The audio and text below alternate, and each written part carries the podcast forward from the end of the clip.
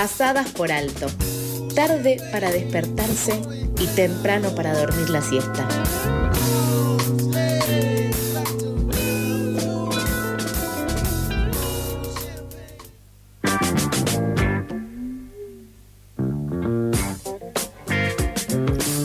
Siendo las 8.40, casi faltan unos segunditos, seguimos en el aire de Pasadas por Alto. Les voy a contar de vuelta el WhatsApp de la tribu, 11 67 10 37 58, por si quieren escribirnos, por si esta conversación que estamos por tener les genera alguna pregunta, alguna duda, alguna observación que quieran compartirnos. Y ayer, múltiples organizaciones sociales, políticas y de derechos humanos conmemoraron el Día Nacional de la Memoria, Verdad y Justicia al cumplirse 46 años del, inicio del último golpe de Estado cívico, eclesiástico y militar. Entre otras consignas, estuvo presente el pedido de justicia por los pibes y pibas víctimas del gatillo fácil y la violencia institucional en democracia, como así también la liberación de presos políticos, el cese de la persecución de las luchas sociales y el cuestionamiento al acuerdo con el FMI. Para seguir sumando reflexiones sobre este 24 de marzo, estamos en comunicación con María del Carmen Verdú, abogada y referente de la Coordinadora contra la Represión Policial e Institucional, Correpi. María del Carmen, ¿cómo estás? ¿Qué tal? ¿Cómo les va? Buen día. Buen día, un gusto tenerte acá con nosotros. Nehuen y Micaela, te saludamos. Queríamos preguntarte primero, ¿con qué consignas se posicionaron ustedes el día de ayer desde Correpi? Bueno, como lo decías muy bien recién, y como Correpi lo hace desde que existe como organización y más todavía desde la conformación del Encuentro Memoria, Verdad, Justicia en 1996, cuando marchamos los 24 de marzo, siempre lo hacemos contra la represión y la impunidad de ayer, con todo el repudio al golpe cívico-militar eclesiástico, la reivindicación de las y los 30.000, el reclamo de la apertura de los archivos, del juicio y castigo con cárcel perpetua común y efectiva y no a las domiciliarias, la restitución de identidades centenares de, de, personas que ya ni siquiera son jóvenes, son en muchos casos ya se está pensando en la tercera generación, en bisnietos y bisnietas, para, para poder eh, identificar.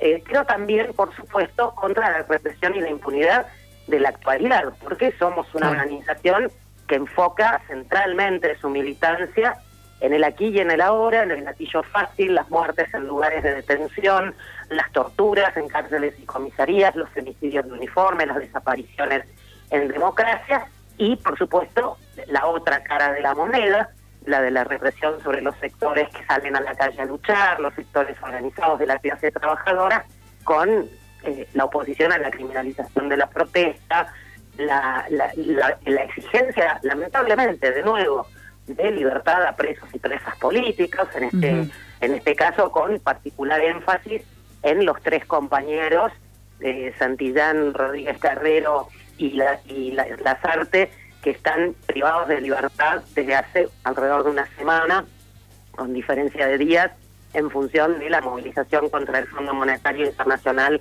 del 10 de marzo pasado, eh, y por eso, justamente en el documento consensuado por todos los eh, las distintas agrupaciones, asociaciones sociales, políticas, gremiales, estudiantiles, de derechos humanos y antirrepresivas del encuentro, se fueron desglosando cada uno de estos temas eh, porque no se puede sostener la memoria y el reclamo de verdad y justicia con fecha de vencimiento.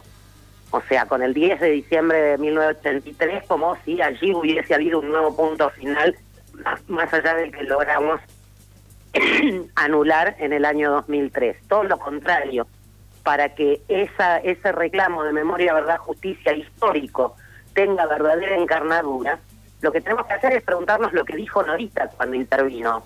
Eh, cuando Nora Cortiña se puso de pie y habló a la multitud en medio de un silencio impresionante para que su vocecita pudiese retumbar en todos los rincones de la plaza esa lo que fue desglosando fue qué harían las y los desaparecidos de estar hoy con nosotros aquí, nosotros aquí. Y entonces dijo, se estarían oponiendo a la megaminería, estarían luchando por los derechos de las y los trabajadores, de las mujeres, de las disidencias sexuales y de género, estarían diciendo no al FMI, etcétera, etcétera, etcétera. Hola María del Carmen, ¿cómo estás? ¿Qué tal? ¿Cómo te va? Buen día. Eh, yo te quería hacer una consulta que quizás es lo que ayer más me llamó la atención porque tiene que ver con el momento con el cual yo llegué a la plaza. Eh, ¿qué, reflexión te deja a vos a título personal esta situación de que ya estamos eh, entrando en una etapa generacional de gente mayor de edad que no, por suerte no, no fue, eh, no, vivió en dictadura y que justamente es una lucha que se está haciendo y que yo ayer me quedé con la impresión de que bueno, vamos por muy buen camino, porque hay muchos jóvenes muy conscientes y que, toda la construcción eh, de lo que pasó sigue estando presente y que da la sensación de que por, afortunadamente no lo vamos a perder. ¿Qué, reflexión te deja a vos esto de que haya gente tan chica, tan comprometida con estas causas? Mira, esto que vos notaste y que sí es exactamente como lo planteás, es algo que yo vivo de manera muy directa, muy personal todos los días de mi vida. Porque si vos eh, te acercaste en algún momento o viste pasar la columna de Correpi, habrás visto que incluso en lo que es el ámbito de familiares, es decir, mamás, papás, hermanos, hermanas de víctimas del gatillo fácil o de muertes en lugares de detención, son todas personas muy jóvenes.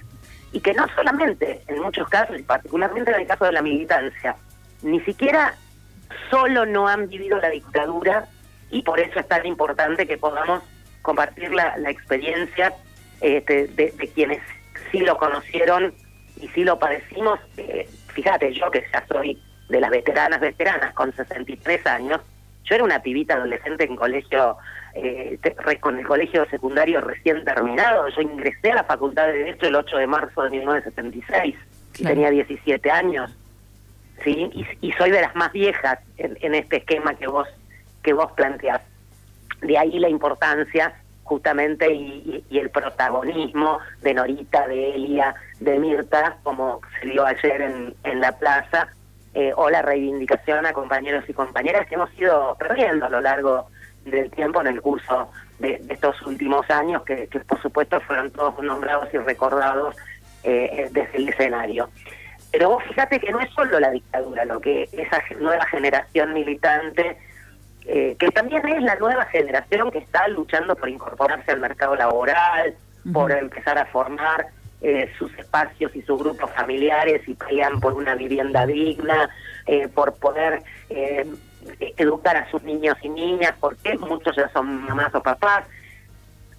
Son compañeros y compañeras que tampoco estaban, por lo menos no con conciencia como para poder participar de la cosa, en, en 2001 o en 2002. O sea, estamos a las puertas de los 20 años de, de, la, de la represión en Avellaneda, de la masacre de Puente Pueyrredón, con el fusilamiento, el asesinato de Darío y Maxi. Y el 70% de la militancia actual de Correpi, por poner un ejemplo que se puede traspolar a cualquier otra organización, ojo, son compañeros y compañeras que en el mejor de los casos estaban en el jardín de infantes o los primeros años de la primaria. Claro. Entonces ahí es donde vos ves de qué manera tenés que trabajar ese nexo permanente. Esto de que, lo que decía recién, que no podés luchar por memoria sin mirar dónde estás parado o parado hoy y por qué estás peleando.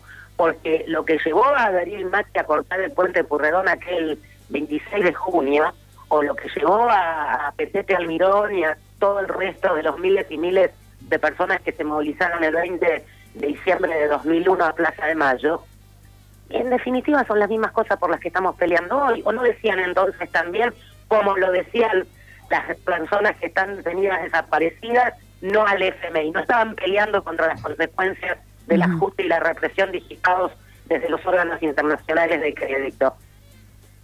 Clarísimo, clarísimo lo que estás contando, María del Carmen, e incluso nos das el pie a una pregunta más que también teníamos, que refiere a este, a esto del FMI, porque sabemos que ayer fue tema por ahí medio controversial respecto a así eh, que sea parte, que no sea parte de las consignas y demás. Y por ahí preguntarte cuál es tu visión eh, en cuanto a esto, este 24 de marzo que estuvo asignado por el reciente acuerdo ¿no? con, con el FMI. Eh, ¿Vos cómo lo ves? ¿Qué interpretás de la situación? Mira, afortunadamente en el ámbito del encuentro de memoria, verdad, justicia, eso no fue un debate. Bien.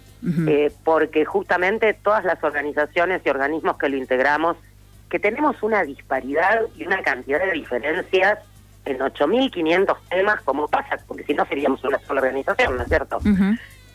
y que además tenemos ámbitos de militancia muy diversos, tenés partidos políticos, tenés sindicatos, tenés centros de estudiantes, tenés organizaciones culturales, de género y disidencias, eh, de defensa de los bienes comunes, etcétera, etcétera.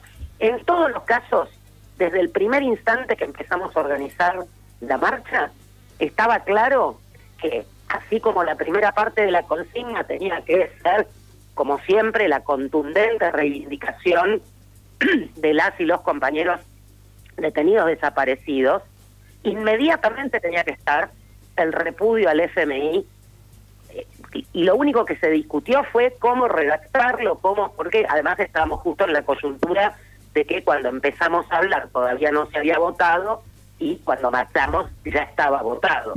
Entonces allí hubo cuestiones de puntos y comas, pero que no tuvieron que ver con el contenido, porque era obvio, era pero la, cosa más elemental del universo, que vos no podías marchar por los derechos humanos, por la vigencia de las libertades democráticas, sin mencionar no ya el peligro, sino el, el peor riesgo real, concreto, actual, que afecta nuestros derechos y garantías, que son las condiciones impuestas por el fondo. Lo dijimos con mucha claridad en el documento, en el párrafo que me tocó leer a mí.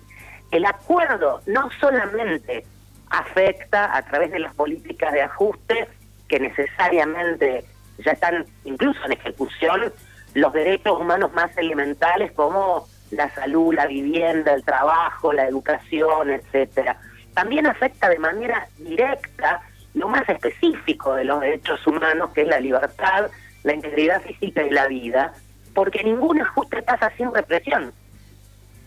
Yo siempre digo, para quien pone en cuestión esta idea o piensa que es una mera consigna vacía de contenido, agarren el archivo de casos de Correpi, que ya tiene más de 20 años de acumulación de datos y que ya ha demostrado gobierno tras gobierno tras gobierno que ninguno ha podido decir que hay un solo dato falso. O sea, está comprobada su objetividad más allá de que es una aproximación, porque sabemos que hay muchísimos casos de los que no nos enteramos. Pero si ustedes hacen una curvita como esas que hacen los empresarios para medir sus ganancias, con los picos de los momentos en que se profundizó más la, la presión represiva, van a ver que coincide exactamente con los momentos de profundización de la crisis económico-social. Ocurrió en la, con la hiper de Alfonsín del 89-90, eh, ocurrió entre 2000 2001, ocurrió en 2004, ocurrió en 2008 y por supuesto se mantuvo en forma creciente los cuatro años de la gestión macrista y se vuelve a profundizar ahora. Así es. Así es. María del Carmen, es muy, es esclarecedor lo que estás contando y creo que está bueno remarcar por ahí los diferentes puentes que se fueron tendiendo durante nuestra conversación entre el pasado dictadura y, la actual democracia pero en la que aún continúan siendo vulnerados constantemente eh, los derechos humanos de diferentes maneras. Así que queremos agradecerte por el trabajo que hacen y por haber estado con nosotros ahora. No, al contrario, muchísimas gracias a ustedes, compañeros.